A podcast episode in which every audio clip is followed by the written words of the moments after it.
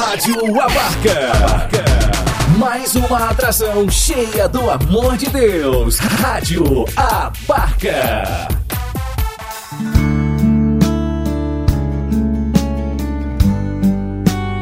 Deus fala com você. Com Padre Ricardo Silva Carlos. Deus quer falar comigo em coisas tão pequenas, nas coisas simples.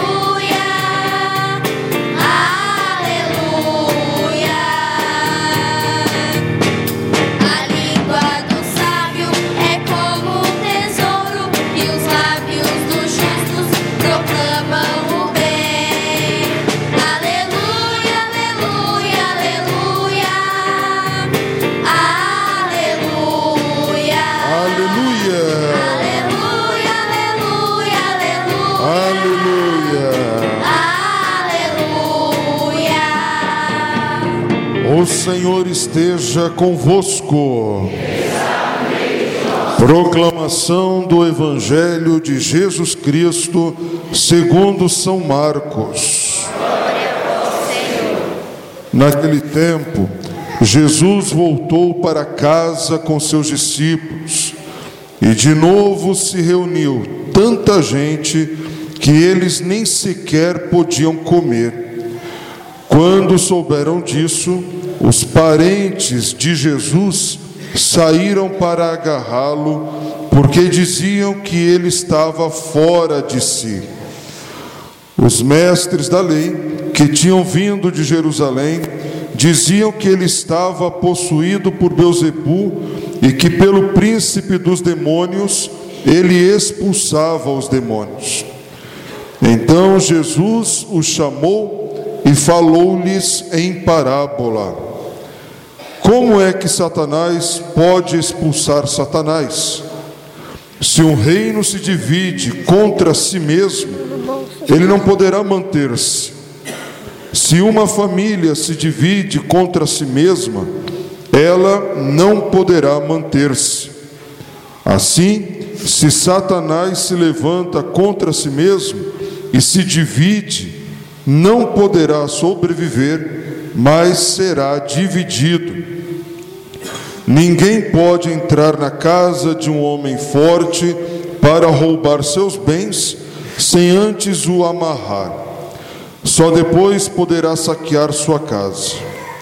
Em verdade vos digo: tudo será perdoado aos homens, tanto os pecados como qualquer blasfêmia que tiverem dito. Mas quem blasfemar contra o Espírito Santo nunca será perdoado, mas será culpado de um pecado eterno. Jesus falou isso porque diziam: ele está possuído por um espírito mau. Nisso chegaram sua mãe e seus irmãos. Eles ficaram do lado de fora e mandaram chamá-lo. Havia uma multidão sentada ao redor dele. Então lhe disseram: Tua mãe e teus irmãos estão lá fora à tua procura. Ele respondeu: Quem é minha mãe? E quem são meus irmãos? E olhando para os que estavam sentados ao seu redor, disse: Aqui estão minha mãe e meus irmãos. Quem faz a vontade de Deus, este é meu irmão, minha irmã e minha mãe. Palavra da salvação. Vamos aplaudir bem forte a palavra de Deus, filhos amados.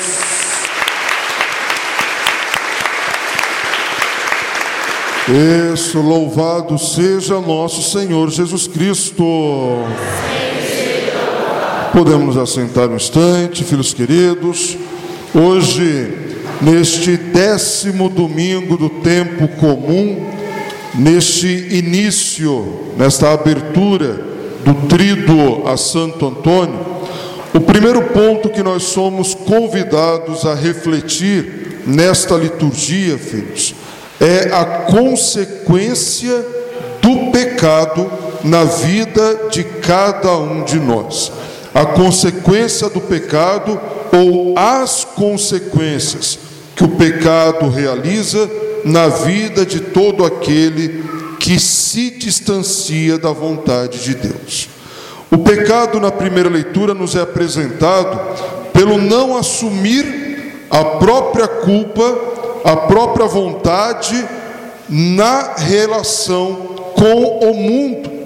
Vejam, quando o Senhor se volta a Adão e vê que ele se deu conta da sua nudez, pergunta: Mas quem revelou a você que você está nu?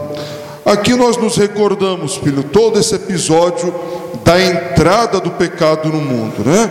Quando a serpente vai no ouvido da mulher, tenta, convence a comer do fruto proibido, ela vai também oferece a Adão, que come do fruto proibido, sob a proposta de serem como Deus, de se igualarem a Deus, e aqui está a raiz de todo o pecado. O pecado nada mais é do que uma vontade humana de ser como Deus. Já não é mais Deus que decide o que é certo, o que é errado, já não é mais Deus que mostra para mim o caminho que eu devo seguir, já não é mais Deus aquele que conduz a minha vida, mas eu me coloco no lugar de Deus. O pecado é isso. Eu me coloco no lugar de Deus e eu decido o que é bom, o que é ruim para mim. Eu que decido o que é certo, o que é errado. Já não mais iluminado pela luz do Espírito Santo, mas iluminado pelos vícios do mundo em que eu vivo. E sabe qual foi o grande pecado nessa primeira leitura que nós ouvimos? Exatamente o padre já dizia, é o não assumir os próprios atos. Não só peco, mas como ainda quero colocar no outro a culpa do meu pecado. Eu peco e ainda não assumo os meus erros. Eu julgo o meu irmão. Vejam, quando Deus pergunta a Adão: Por que o fizeste? Quem te disse que estás nu? Você comeu do fruto que eu te proibi? Ele culpa em primeiro lugar a mulher, foi a mulher e culpa a Deus. Foi a mulher que o Senhor me deu. Olha, filhos, o que o pecado provoca em nós, não só joga a culpa na mulher, que deu do fruto proibido para ele comer, mas culpa o próprio Deus.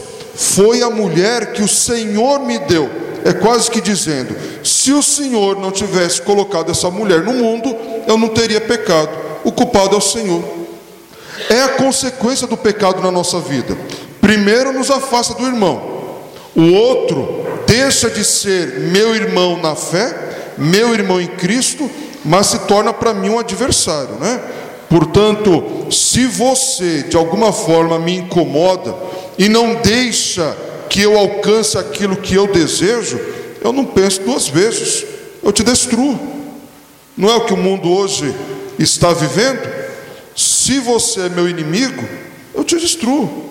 E destruo de várias maneiras: por mentiras, por fofocas, por intrigas, por divisões, por falsos maus sentimentos, de raiva, de rancor, de ódio. O rancor que eu trago no meu coração não é matar pouco a pouco a pessoa dentro de mim. Eu estou com rancor enorme dessa minha irmã. Este rancor vai se tornando uma raiva ainda mais forte. Essa raiva se transforma num ódio, até o ponto que eu já não quero mais vê-la na minha vida. Eu não quero mais vê-la diante de mim. Eu até falo de Deus, né? Eu até prego a Deus, eu amo a Deus sobre todas as coisas e falo tão bonito da minha fé e do meu Senhor, mas se essa pessoa que se aproxima dentro de mim, eu me altero. Eu amo a todos, menos ela. Eu perdoo a todos, menos ela. Ela eu odeio. aquilo que o padre sempre diz, a mesma boca que se abre para comungar do Cristo, depois se abre para dizer que odeio o irmão. Isso não é um pecado grave, filhos? E isso eu não estou matando pouco a pouco a pessoa também dentro de mim? Matar não é só ir lá pegar uma arma e dar um tiro. Matar não é só ir lá e dar uma facada, dar veneno, tirar a vida de um irmão. Mas matar também é matar aquela pessoa dentro do meu coração. E aí eu não, me, não entendo que eu não estou matando somente a ela, mas eu estou me envenenando também, porque o ódio que eu trago dentro do meu coração, a falta de perdão que eu trago dentro do meu coração, está matando o Espírito Santo dentro de mim. Olha o que o Evangelho de hoje diz: todo pecado tem perdão, menos aquele contra o Espírito Santo. E o ódio, a raiva que eu nutro contra o meu irmão, eu estou pouco a pouco matando o Espírito Santo que habita em mim, filhos. Porque por mais ódio que eu tenha da minha irmã, ela vai continuar vivendo a vida dela. Quem está se matando, quem está morrendo, quem está adoecendo por causa do ódio, sou eu que trago esse ódio dentro do coração. Vejam, em primeiro lugar, eu mato meu irmão e mato a mim mesmo consequência do pecado. Em segundo lugar, eu mato a Deus. Foi a mulher que o Senhor me deu. O pecado vai me distanciando de Deus. O pecado vai me tirando da vida de graça de Deus. Hoje eu odeio meu irmão, e isso vai me fazendo distanciar da vida de fé, vai me fazendo distanciar da vida de oração. Deus já não é mais prioridade na minha vida. Eu trato a minha relação com Deus como partilhamos tantas vezes, com uma mera possibilidade. Então, se eu não tenho nada melhor para fazer, eu vou rezar, né? Se eu não tiver nada mais agradável para fazer, eu vou até Deus. E aí nós vamos tratando também a nossa relação com Deus de uma maneira superficial.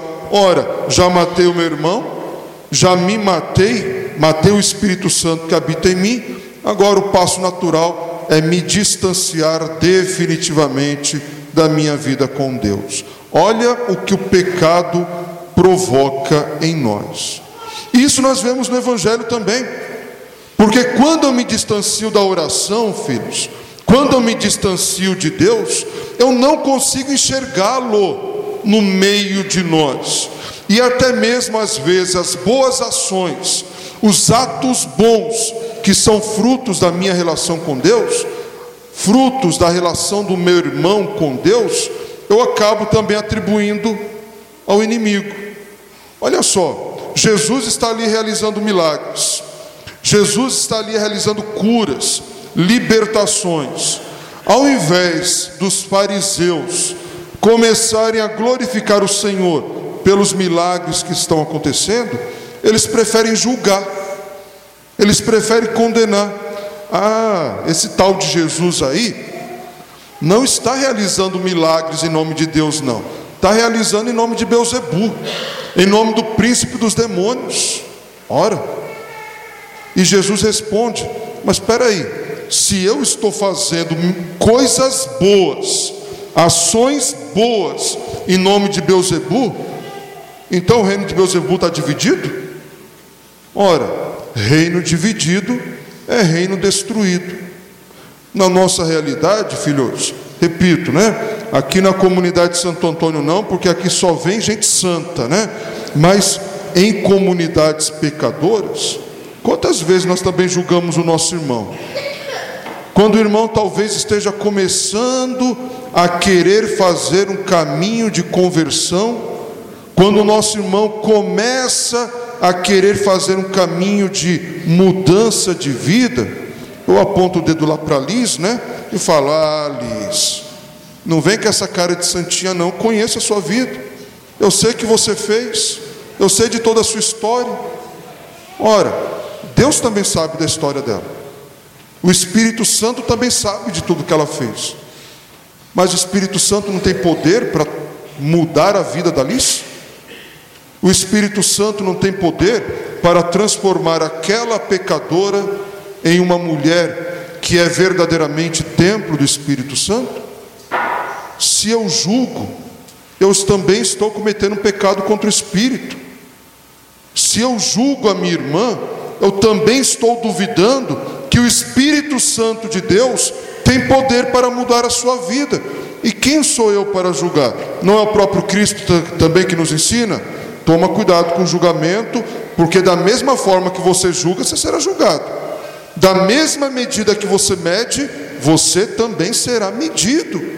Ora, quem sou eu para duvidar do caminho de conversão que a minha irmã está fazendo?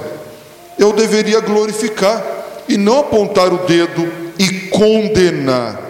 Vejam o que a realidade do pecado faz em nós, filhos.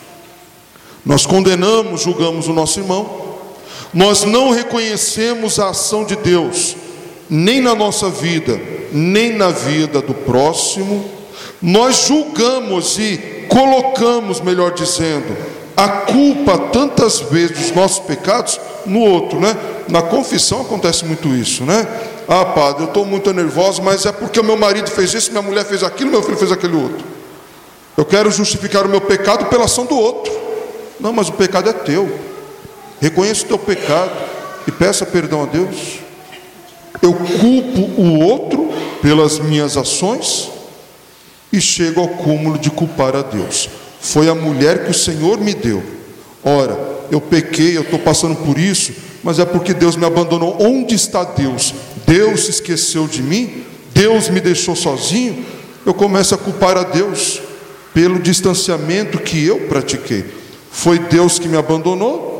Ou fui eu que pouco a pouco fui abandonando a Deus, abandonando a vida de oração, abandonando uma vida de moral correta, abandonando a Eucaristia e me conformando à realidade do mundo.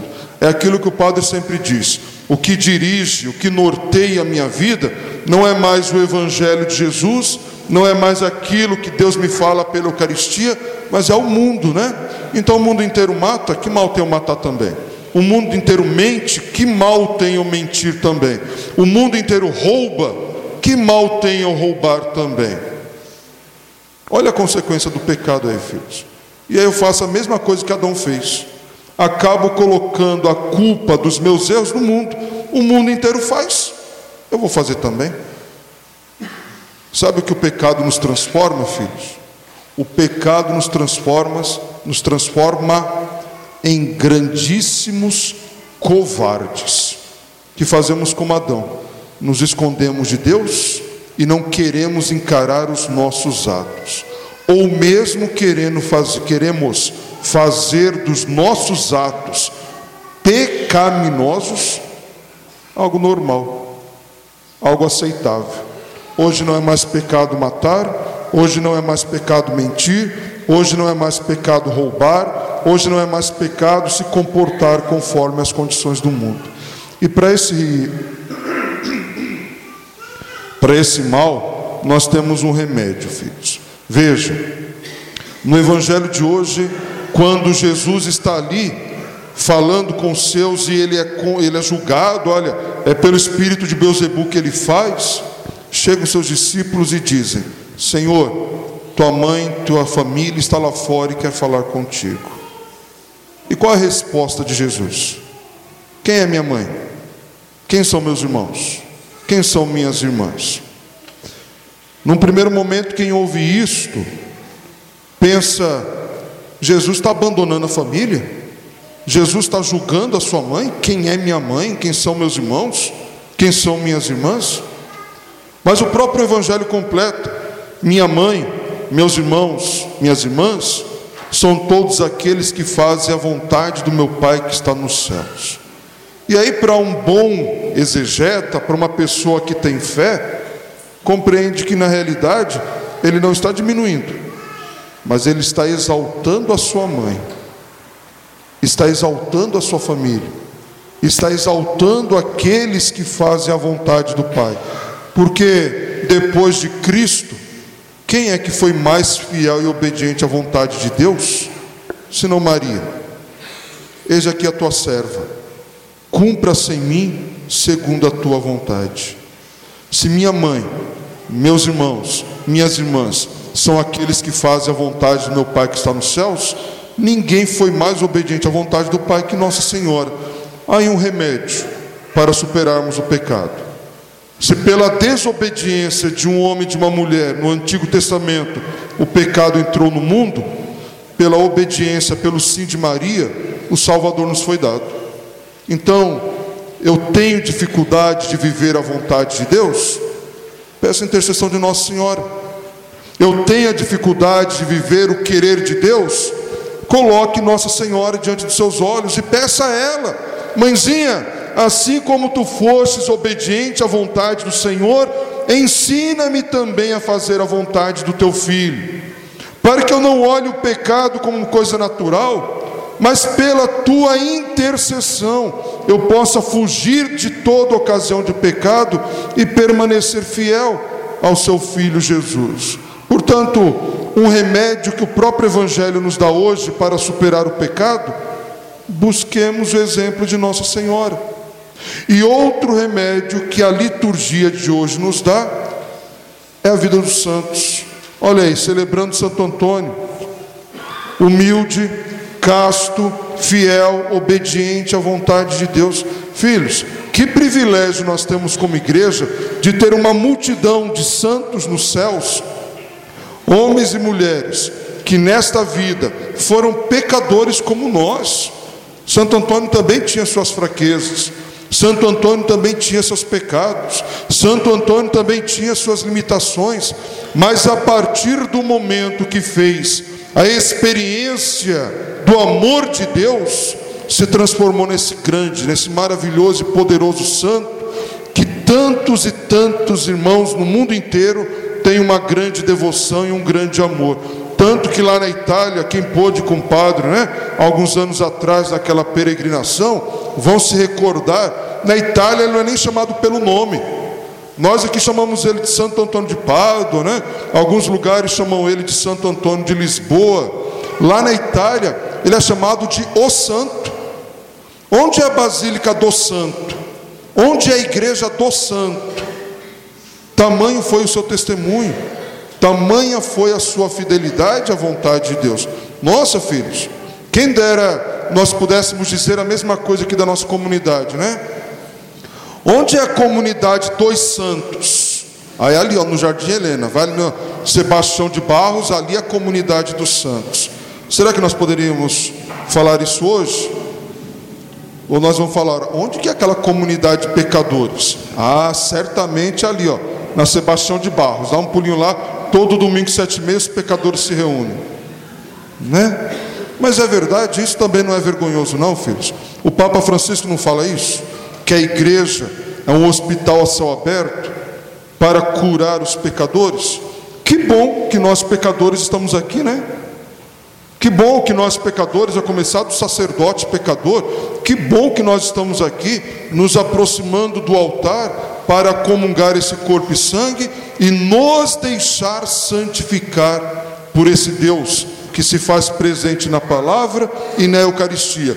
Mas o importante é isso: nos deixarmos santificar, não nos conformarmos com o pecado. Conformar-se com o erro já é matar o Espírito Santo dentro de nós. Não mudarmos os valores do Evangelho. O que era errado continua sendo errado, e o que é certo continua sendo certo. E se eu não tenho a capacidade de renunciar ao pecado e abraçar a vontade de Deus em minha vida, dobremos os joelhos, peçamos o Espírito Santo, peçamos a intercessão de Maria, nossa mãe, peçamos a intercessão do Santo, do nosso padroeiro. Senhor, faz a mesma obra em minha vida como fizeste na vida de Santo Antônio. Realiza em minha vida o mesmo que realizaste na vida de Santo Antônio. Ora, se o Espírito Santo teve poder para mudar e formar Santo Antônio, será que esse Espírito Santo não tem poder para transformar o meu coração? Será que o Espírito Santo não tem poder para transformar a vida do seu marido, da sua esposa, dos seus filhos? Se o Espírito Santo teve poder para transformar a vida dos santos, não pode fazer também de mim um homem verdadeiramente de Deus, para servir, obedecer e seguir os passos que Deus pensa para mim? Olha que outra coisa linda, filhos, que nós temos para meditar nesse tríduo que hoje nós estamos iniciando. Primeiro, não nos deixemos escravizar pelo pecado. O pecado nos faz matar o irmão, o pecado nos faz culpar o próprio Deus em minha vida e me distanciar de Deus. Busquemos em Nosso Senhor, a Virgem pura, casta, santa, a intercessão para nos ajudar a sair da vida de pecado. E tenhamos sempre de, diante de nossos olhos o testemunho, o exemplo desses santos homens e mulheres que Deus colocou em nossa vida como modelo, modelo intercessores. Né? E nós temos um grande modelo nesta comunidade que foi Santo Antônio de Pádua, o santo. Né? Então, que ele interceda por nós, que ele nos ajude a viver a fidelidade ao Evangelho e nos distanciar totalmente do caminho que leva ao pecado. Amém? Louvado seja nosso Senhor Jesus Cristo.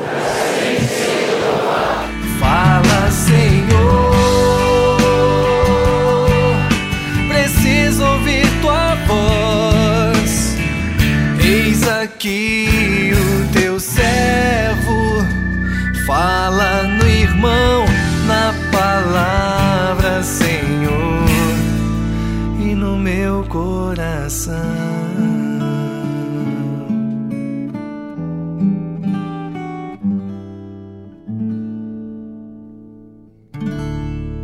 Rádio Abarca. O amor de Deus pra você.